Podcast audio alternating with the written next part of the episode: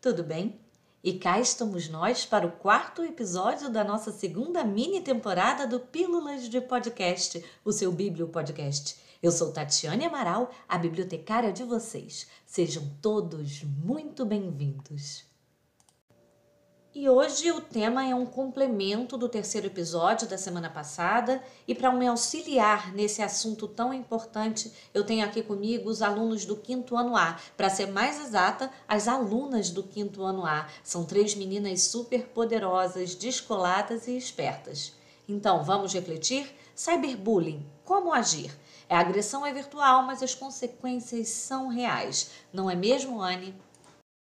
Sim, Tati, e é lamentável constatar tais consequências. No episódio anterior, entendemos que o cyberbullying é a violência praticada contra alguém através da internet ou de outras tecnologias relacionadas ao mundo virtual. E quais os objetivos dessa interação, Anne?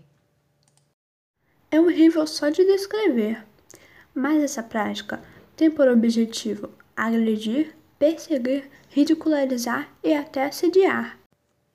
Eu chamaria de falta de empatia. É, existe uma máxima que eu acredito e que todos por aqui já devam ter escutado, que é só façam com os outros aquilo que desejamos a nós mesmos. É isso aí, Anne. É perfeito. E ao nos depararmos com essas demonstrações de falta de empatia, nós podemos ter alguma atitude, Alessandra?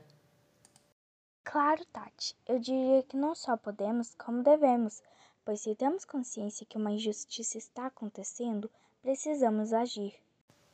Agir? Como assim?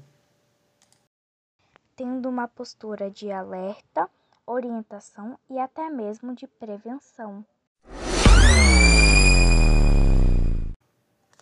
Caros ouvintes do Pílulas de Podcast, nós vamos dialogar agora nesse bloco sobre a postura adequada ao sofrermos bullying ou testemunhar alguma situação.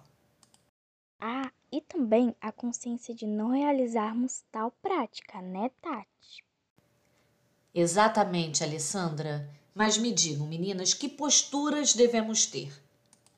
Comunicar imediatamente aos pais e responsáveis caso seja vítima de agressão online, e denunciá-la ao site ou ambiente de diálogo, sempre com a ajuda de um adulto. Sim, principalmente se forem menores de idade, pois os responsáveis são legalmente responsáveis por suas redes sociais. Então, se eu postar ou praticar algo indevido, são os pais que respondem judicialmente? Isso mesmo, Anne. E se você testemunhar uma situação de cyberbullying, sabe como agir? Na dúvida, sempre avisarei aos meus pais ou adulto que estiver mais próximo, mas quando me tornar adulta, eu mesma poderei tomar atitudes de denúncia e contato com for necessário. E não podemos nos esquecer de acolher quem for vitimado. Geralmente as pessoas ficam frágeis e vulneráveis, por isso precisam de apoio, carinho e compreensão. Ah, se uma amiga minha sofrer cyberbullying, vou fazer questão de dizer a ela o quanto ela é especial e que pode contar comigo. Sim, a amizade é tudo.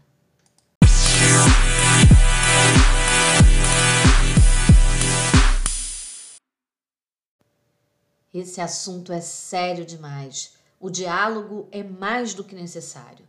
Nos diga, Isabela, enquanto escola, quando falamos de escola, grupo social, família, como podemos refletir sobre esse assunto?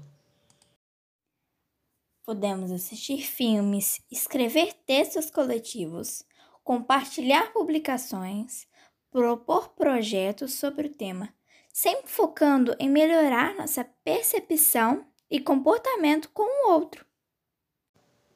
Trabalhando o olhar sobre o outro para não confundir o cyberbullying com brincadeira. Pois brincadeira só é brincadeira quando todos que estamos participando se divertem.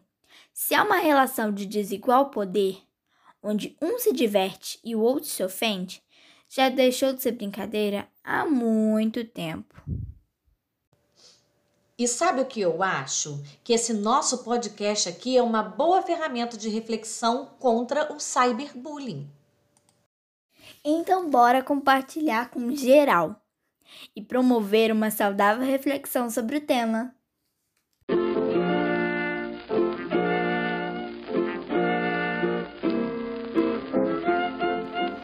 Encerramos agora o quarto episódio da nossa segunda mini temporada do Pílulas de Podcast, o seu Bíblia Podcast. Estiveram aqui comigo as meninas super poderosas Anne, Alessandra e Isabela, do quinto ano A 222. Participou do processo de construção do roteiro a professora Raquel Aleluia e a pedagoga Roberta Salles. Eu hoje fico por aqui, já aguardando vocês para o nosso próximo episódio na semana que vem, pode ser? Eu sou Tatiane Amaral, a bibliotecária de vocês.